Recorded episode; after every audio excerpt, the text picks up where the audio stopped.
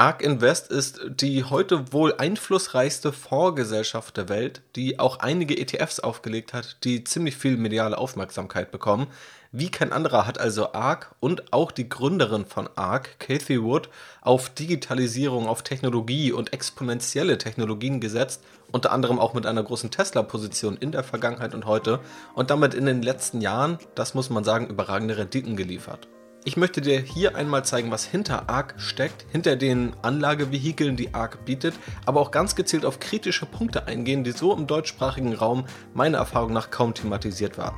Also, hier bekommst du die Fragen beantwortet.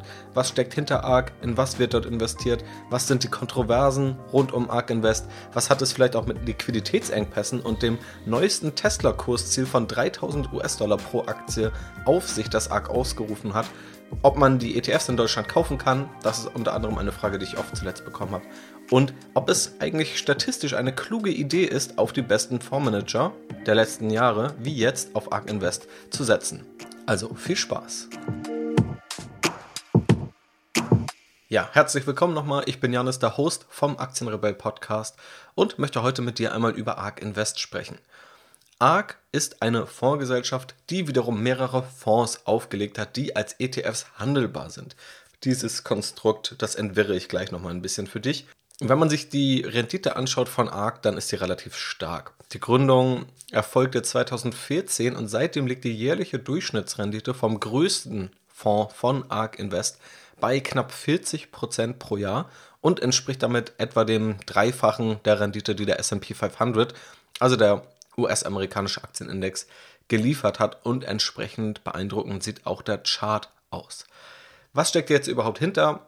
ARK Invest mittlerweile 50 Milliarden US-Dollar, die von ARK verwaltet werden in mehreren aktiv gemanagten Fonds. Und im Dezember 2020 wurde der ARK Innovation ETF der größte aktiv verwaltete ETF der Welt. Die größte Position von ARK dabei ist Tesla. Nicht unbedingt verwunderlich, dass durch eine hohe oder eine große Tesla-Position natürlich auch der Fonds profitiert hat. Das Investmentziel, das ARK sich selbst ja, auf die Fahne schreibt in fast allen ETFs, ist das Investieren in Zukunftstechnologien, also Themen wie künstliche Intelligenz, DNA-Sequenzierung, Elektroautos, Finanztechnologie, also der Fintech-Bereich, 3D-Druck, Blockchain, also etwas, was auch relativ eng mit Kryptowährungen verknüpft ist, Robotik und viele weitere Themen. Und ARK investiert nicht nur in diese Unternehmen, sondern teilt auch eigene Analysen damit, was immer mal wieder spannend ist, um darauf zu schauen. Und was ich persönlich auch interessant finde, nicht einfach nur, weil ich blind die Meinung übernehme oder einfach nur die ja, Meinung teilen möchte, sondern einfach, weil ich die Herangehensweise spannend finde und man da immer mal wieder was lernen kann. Und ARC sozusagen zum Aufbau dieser Fondsgesellschaft besteht nicht nur aus Fondsmanagern, also nicht nur aus Finanzleuten, sondern auch aus Wissenschaftlern und Experten der jeweiligen Fachgebiete. Weil offensichtlich sind diese Zukunftstechnologien schon in eher komplexen Gebieten und da holen die sich eben Experten rein. Das ist vielleicht noch so ein Unterscheidungsmerkmal im Vergleich zu anderen Fondsgesellschaften. Wenn wir jetzt mal auf die konkreten Produkte schauen, die ARK anbietet, dann gibt es aktuell sieben unterschiedliche Fonds und einen Fonds, der 2021 noch erscheinen soll. Zum einen den ARK Innovation ETF abgekürzt ARKK. Das ist das Kürzel des ETFs und das ist der größte ETF. Und wenn man über einen ARK-ETF spricht, meint man meistens diesen. Dazu gibt es noch weitere, etwas spezifischere ETFs. Es gibt den Autonomous Technology and Robotics ETF, den Next Generation Internet ETF, den Genomic Revolution ETF, da gehen wir also in Richtung Biologie, Biochemie, dann den Fintech Innovation ETF, den 3D Printing ETF den Israel Innovative Technology ETF und einen ETF, der eben in diesem Jahr kommen soll. Und das ist der Space ETF. Also der Weltraum wird da sozusagen auch von ARC dann beachtet. Der ARC Innovation ETF, also der bekannteste und auch der größte Fonds, hat aktuell ein Volumen von etwa 20 Milliarden US-Dollar und diesen schauen wir uns gleich nochmal genauer an. Also ich gehe jetzt nicht jeden dieser acht ETFs durch, aber gerade bei diesem ETF schauen wir mal drauf, was für Positionen sind da eigentlich drin und was steckt da so dahinter. Fonds haben ja auch immer Kosten, ein Thema, was ich in diesem Podcast ja auch immer ausführlich besprochen habe, wie wichtig auch gerade bei Fonds die Kostenseite ist. Und die Kostenquote der ARC-ETFs liegt durchschnittlich bei 0,75% pro Jahr. Das ist teurer als ein typischer Indexfonds, also ein passiver ETF, für einen aktiv gemanagten Fonds eher günstig, muss man sagen. Und jetzt ist ja die Frage, wieso heißt das alles eigentlich ETF, wenn es aktiv gemanagt ist? Und das ist erstmal kein Widerspruch. Man muss dazu sagen, dass gerade im Deutschen die Begriffe Indexfonds und ETF oftmals als Synonym verwendet werden. Also nahezu überall werden diese Synonym verwendet, da diese auch in den meisten Fällen zusammengehören. Wenn wir das aber mal konkret definieren, dann bedeutet ETF börsengehandelter Fonds. Also ETF ist das Kürzel für Exchange Traded Fund. ETF heißt also nur, das ist ein Fonds, der an der Börse von Anleger zu Anleger gehandelt werden kann, den du nicht einfach nur von der Fondsgesellschaft selbst kaufen kannst, wie es oft bei aktiven Fonds der Fall ist. Aber hier haben wir nun einen gewissermaßen Sonderfall, nämlich einen aktiv gemanagten Fonds, den man ebenfalls an der Börse handeln kann. Deswegen ARK hat aktives Management, aber eben auch diese Eigenschaft, dass du diesen Fonds über die Börse handeln kannst, was es zu einem ETF macht. Das also, um diese Begriffe sozusagen einmal klar zu machen. Ich habe auch Kathy Wood, die Gründerin, schon kurz erwähnt. Diese ist als Gründerin auch medial sehr präsent. Man muss generell sagen, ARK Invest ist medial deutlich präsenter als viele andere Fondsgesellschaften. Natürlich zum einen wegen der Rendite, aber auch durch das Veröffentlichen der Analysen oder auch, weil ARK einfach mehr Wert darauf legt, auch medial so aufzutreten. Ich habe auch na, zuletzt, das war glaube ich vor einigen Wochen oder vielleicht vor ein paar Monaten, in einem Briefing schon mal so ein paar Aussagen von ihr dort in einem Video-Interview zusammengefasst. Sie hat unter anderem dort gesagt, dass sie eine Rendite von über 20% pro Jahr in Zukunft für die ARK-ETFs erwartet. Konkret hat sie den Zeitraum über die nächsten fünf Jahre genannt. Da Investoren heute noch nicht, ihrer Meinung nach, das exponentielle Wachstum einiger Innovationen verstehen würden, Sie sieht die sogenannten Fang-Aktien, also Facebook, Amazon, Apple, Netflix und Google und gewissermaßen auch Microsoft, als eine Art Cash-ähnliches Instrument, in die sie dann Geld umschichtet, wenn die Bewertungen der anderen Segmente weiter steigen würden. Und ihre größten Wetten sind im Healthcare-Bereich, also im Gesundheitsbereich, speziell im Bereich der Genomik. Und dort sieht sie auch große Chancen und glaubt, dass in diesem Bereich die Fangaktien der Zukunft aufgebaut werden. Also Kathy Wood ja, zeigt schon durch ihre Denkweise auch, dass sie ziemlich optimistisch ist, was die Zukunft angeht, noch viel Potenzial sieht für exponentielle Technologien und dass sie aber auch glaubt, dass sozusagen die großen Technologiekonzerne, die heute auch die größten Unternehmen der Welt sind, ja ziemlich stabil weiter funktionieren und auch Rendite liefern werden, wenn auch nicht so hoch wie die exponentiellen Technologien, in die ARK dann investiert. Schauen wir uns nun einmal den ARK Innovation ETF etwas genauer an. Ich habe mir mal das Factsheet von ARK selbst dazu angeguckt. Eine Kennzahl, die ganz spannend ist, ist der sogenannte Active Share. Der Active Share liegt hier im Vergleich zum SP 500 bei 97%. Ja, was bedeutet das jetzt?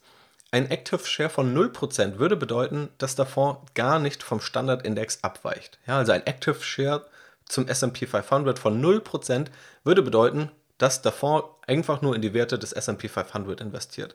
Der Fondsmanager trifft also eigentlich gar keine aktiven Entscheidungen. Das bezeichnet man auch so als Indexkuscheln.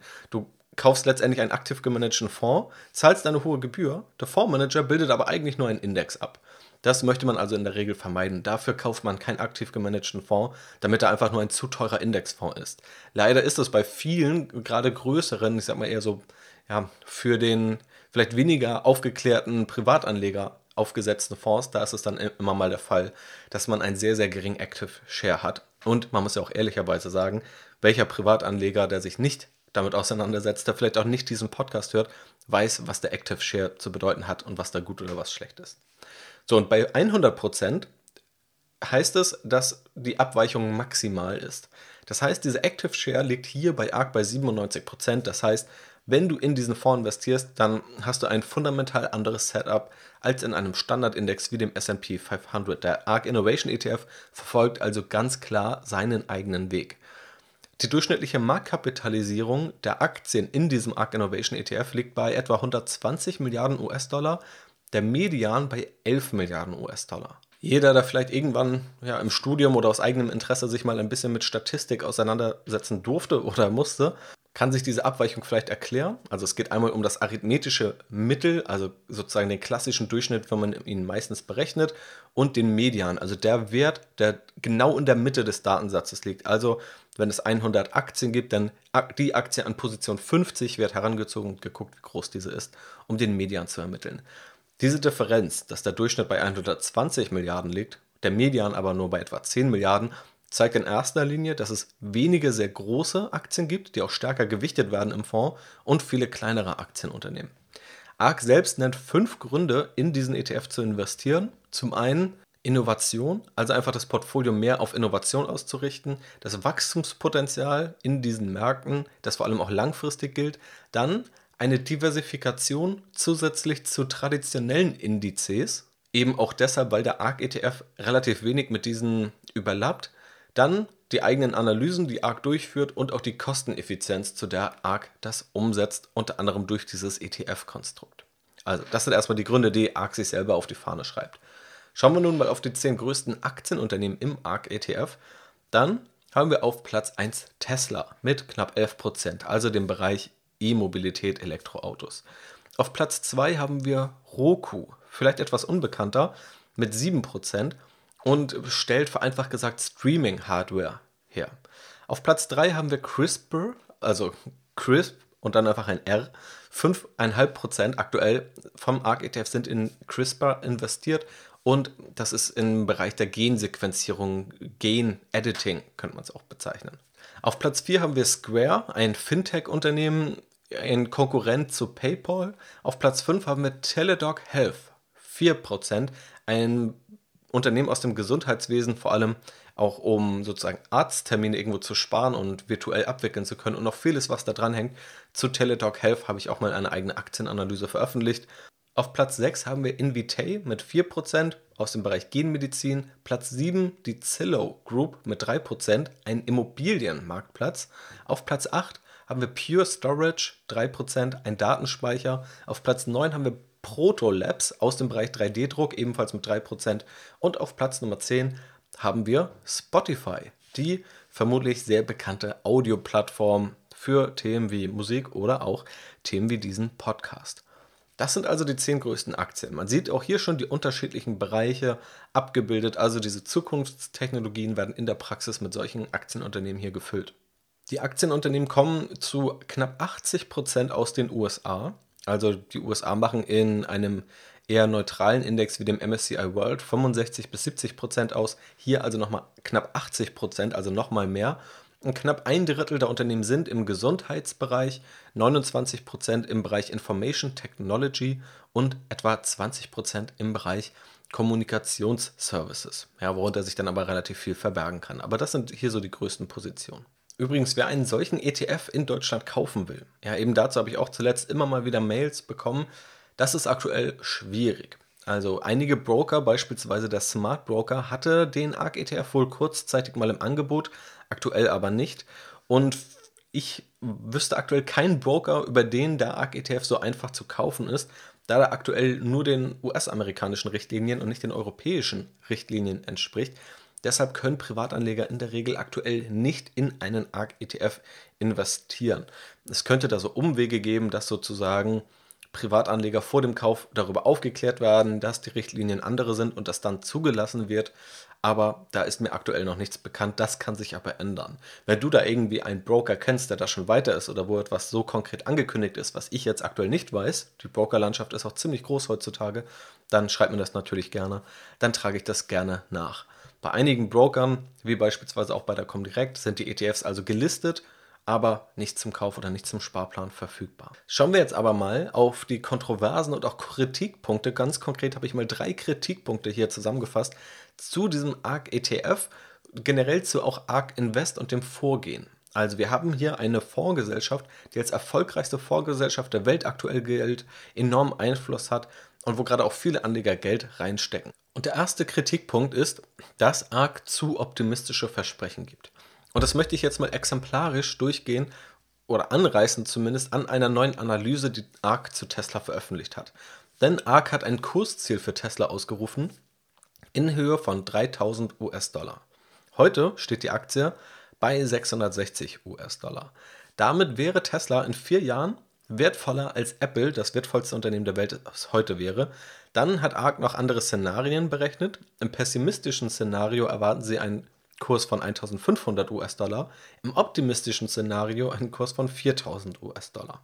Ich selbst finde die Analysen schon spannend. Also ich habe mir das alles mal durchgelesen. Das ist auch relativ ausführlich, je nachdem, wie tief man da reingeht. Und ich finde auch die Ansätze erfrischend. Ich lese es einfach gerne, wie arg da irgendwie herangeht.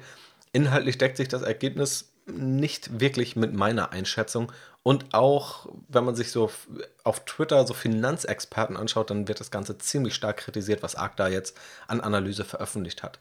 Also nur mal ein paar Zahlen, um vielleicht auch zu verstehen, in welche Richtung diese Kritik geht. Und das sind jetzt die Zahlen, die ARC das pessimistische Szenario nennt. Die Zahl der jährlich verkauften Autos steigt laut ARC von 0,5 Millionen in 2020 auf 5 Millionen für Tesla. Sie verzehnfacht sich also in etwa viereinhalb Jahren. Das entspräche einem jährlichen Zuwachs von knapp 60 Prozent. Wohlgemerkt im pessimistischen Szenario. Das Versicherungsgeschäft, mit dem Tesla heute wohl noch kein Geld verdient, soll in Zukunft ein großes Thema sein. Und hier geht ARK davon aus, dass Tesla damit 23 Milliarden US-Dollar Umsatz in 2025 erzielt. Und nur mal zum Vergleich, heute macht Tesla 31 Milliarden US-Dollar Umsatz insgesamt. Ja, also etwa ja, 70 Prozent des heutigen Umsatzes soll Tesla in vier Jahren nur durch Versicherung machen. Und dann nimmt ARK eine Bruttomarge von 43 Prozent an, was mehr als dem Doppelten der heutigen Bruttomarge von etwa 20 Prozent entspricht. Und auch im Vergleich zu anderen Automobilherstellern sehr, sehr hoch ist. Und das ist alles wohlgemerkt das pessimistische Szenario. Also das im Mittel erwartete Szenario sieht noch optimistischer aus und dann gibt es nochmal das optimistische Szenario.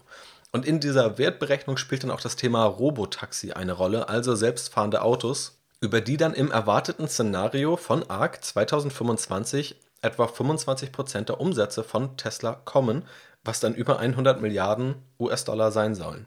Tesla besteht dann also aus dem Geschäftsmodell des Autoverkaufs, diesem Robotaxi-Modell, also selbstfahrenden Autos oder ein Taxiunternehmen zu sein mit selbstfahrenden Autos dann noch einem Uber-ähnlichen Modell, also Human-Driven Ride-Hail, also Uber, das Taxi-Geschäft könnte man damit bezeichnen, also noch Menschen, die dann eben fahren.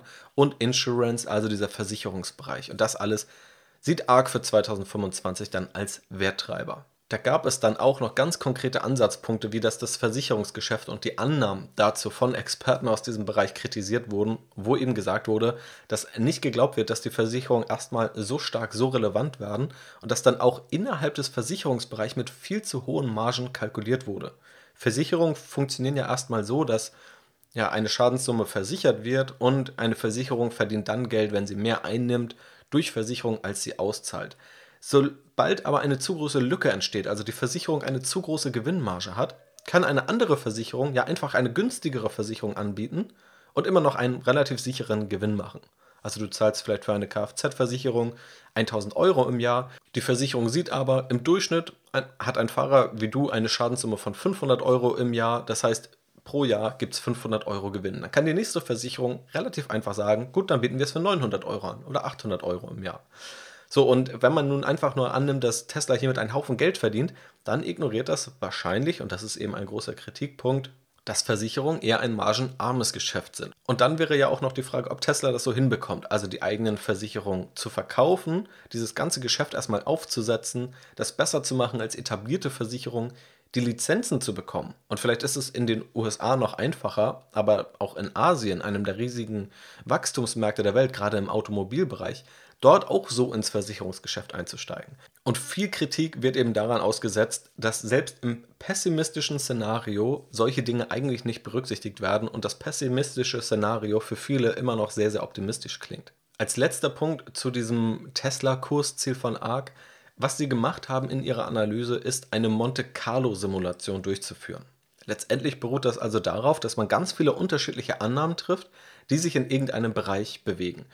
Und die Monte Carlo-Simulation würfelt quasi diese Fälle durch, also führt diese Fälle zufallsbedingt durch mit allen möglichen unterschiedlichen Annahmen und kann dann eben ausgeben, welcher Wert im Durchschnitt erreicht wird, welcher Wert im optimistischen und welcher Wert eher im pessimistischen Szenario erreicht wird. Und durch eine solche Monte Carlo-Simulation bekommt das Ganze ja einen wissenschaftlichen Anstrich. Und das ist auch erstmal ein gutes Modell. Das Modell ist aber immer nur so gut wie die Annahmen, die da reingepackt werden.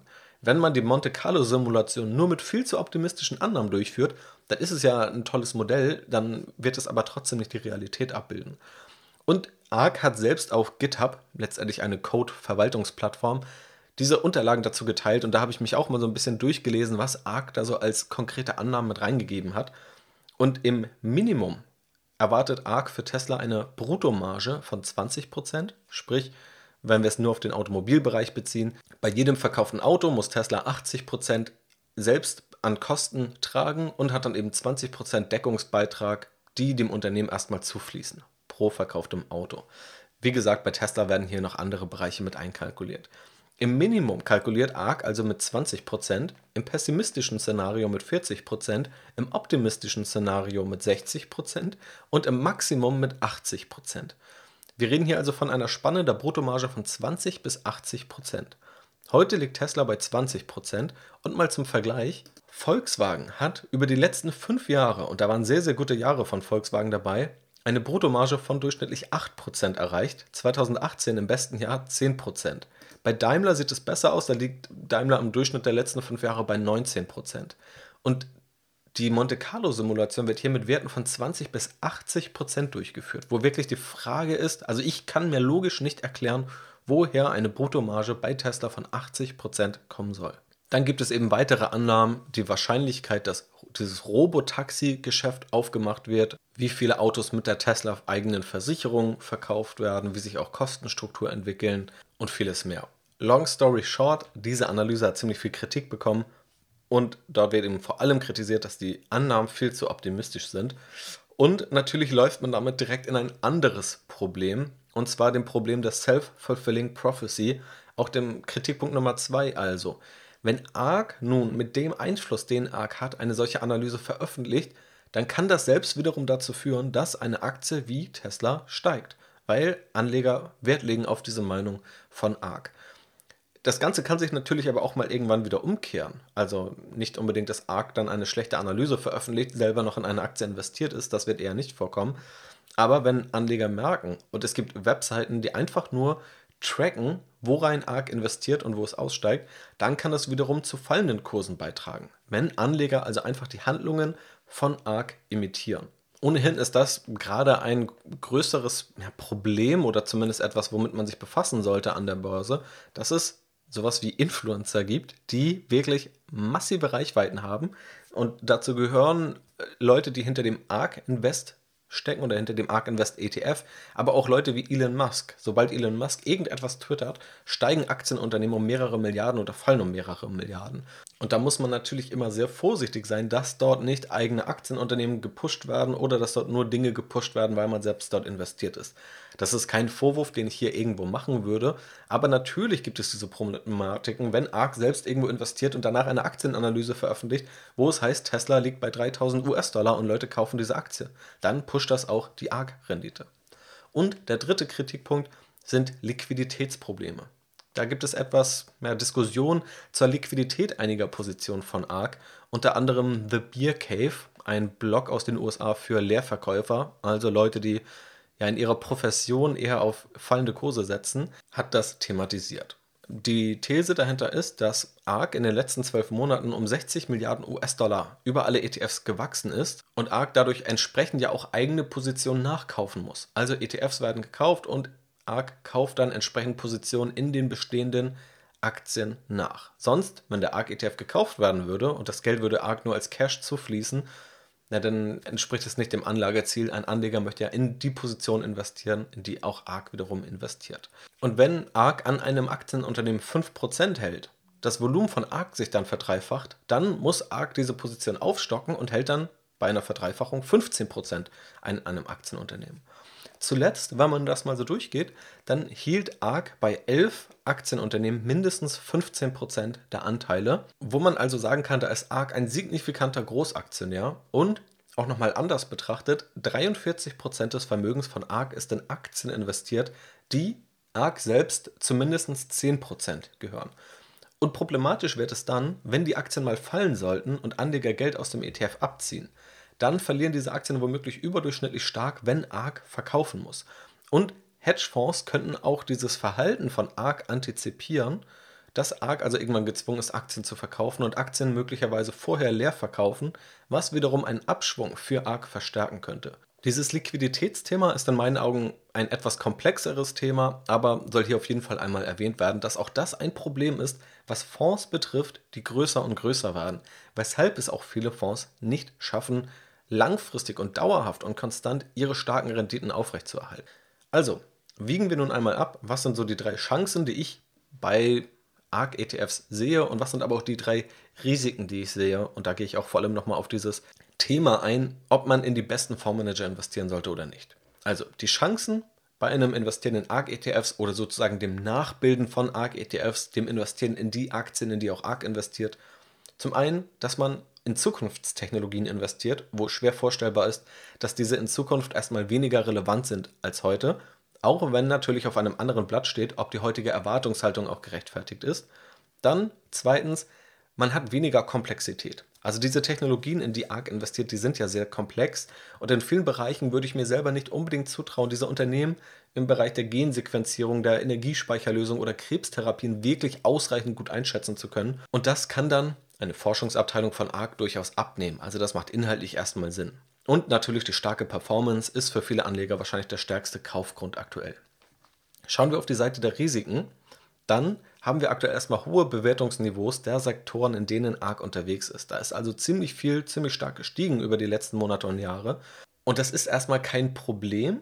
Und nur weil etwas gestiegen ist, heißt es auch nicht, dass es überbewertet ist. Aber wenn wir uns die aktuellen Bewertungsniveaus anschauen, dann schafft das in jedem Fall eine Fallhöhe. Selbst dann, wenn die Unternehmen sich nicht verschlechtern, wenn die Unternehmen weiter gut laufen, kann sich trotzdem das Bewertungsniveau anpassen und das dann auch zu einer Kurskorrektur führen, also eine gewisse Fallhöhe. Also als Beispiel, viele Unternehmen, die heute mit dem 30-fachen oder 25-fachen des Umsatzes bewertet sind, könnten wahrscheinlich auch mit dem 15-fachen oder dem 18-fachen des Umsatzes bewertet werden, was immer noch hoch wäre, dann aber einem Kursabschlag von 25 bis 50 Prozent entspricht, obwohl sich das Unternehmen fundamental nicht groß verändert. Dann ein Risiko, das ich eben schon erwähnt habe. Je mehr Vermögen, desto weniger ist es auch möglich, mit einem relevanten Einfluss auf die eigene Performance in kleinere Aktien zu investieren. Also, wenn es größer wird, wenn das Fondsvolumen wächst, dann wird es nicht unbedingt einfacher, das zu investieren. Ein Problem, das beispielsweise auch Warren Buffett mit Berkshire Hathaway hat. Auch Warren Buffett hat schon oft gesagt, dass er glaubt oder ziemlich davon überzeugt ist, mit weniger Fondsvermögen eine prozentual deutlich bessere Rendite erzielen zu können, als es aktuell für ihn möglich ist. Und dazu kommen dann eben auch solche Liquiditätsprobleme, die eine Größe mit sich bringt. Und das dritte Risiko, das ist eben, dass Top-Fondsmanager statistisch zu einer Underperformance neigen. Es ist ja nicht das erste Mal in der Geschichte der Börse, dass bestimmte Fonds oder bestimmte Fondsmanager gehypt werden nach einer kurzfristigen starken Performance. Eigentlich ganz im Gegenteil. Also seit Jahrzehnten gab es immer wieder solche Fälle in unterschiedlichsten Börsenphasen, wo neue Fondsmanager als die Top-Fondsmanager gehypt wurden. Quasi alle sind dann aber nach ein paar Jahren in der Versenkung verschwunden. Sie haben nicht unbedingt katastrophal abgeschnitten in vielen Fällen, aber konnten nicht an die Erfolge anknüpfen. Und das steht symptomatisch für die finanzwissenschaftlichen Studien zur Performance von Fondsmanagern. Ich habe mir dazu nochmal einige durchgelesen und eigentlich alle kommen zu dem Ergebnis, dass tendenziell die Fondsmanager, die über die letzten ein bis fünf Jahre am besten abgeschnitten haben, in den folgenden Perioden unterdurchschnittlich abschneiden. Also nicht nur nicht mehr an ihre Erfolge anknüpfen, sondern schlechter als der Durchschnitt abschneiden. Mögliche Gründe gibt es dafür einige. Zum einen, dass kurzfristige Performance erstmal kaum aussagekräftig für die lange Sicht ist.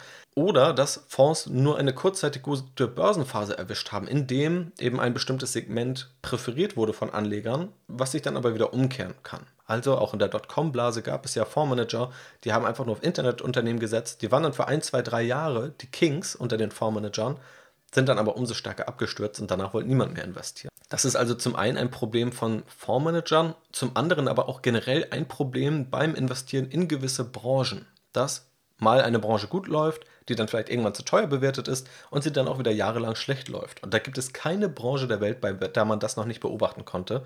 Und auch das kann ein Grund sein oder wird sicherlich ein Grund sein, warum Top-Fonds, Top-Fondsmanager der Vergangenheit oftmals für die Zukunft dann erstmal unterdurchschnittlich abschneiden. Das ist natürlich keine Garantie, es ist aber der statistische Durchschnitt, den man da ganz gut sehen kann. Als Fazit, ARK bringt, glaube ich, interessante und kontroverse Thesen, investiert in Zukunftstechnologien und auch starke Unternehmen mit spannenden Geschäftsmodellen. Allein deshalb gehe ich auch davon aus, dass ARK in Zukunft weiter relevant sein wird und auf jeden Fall interessante Einblicke gewähren wird.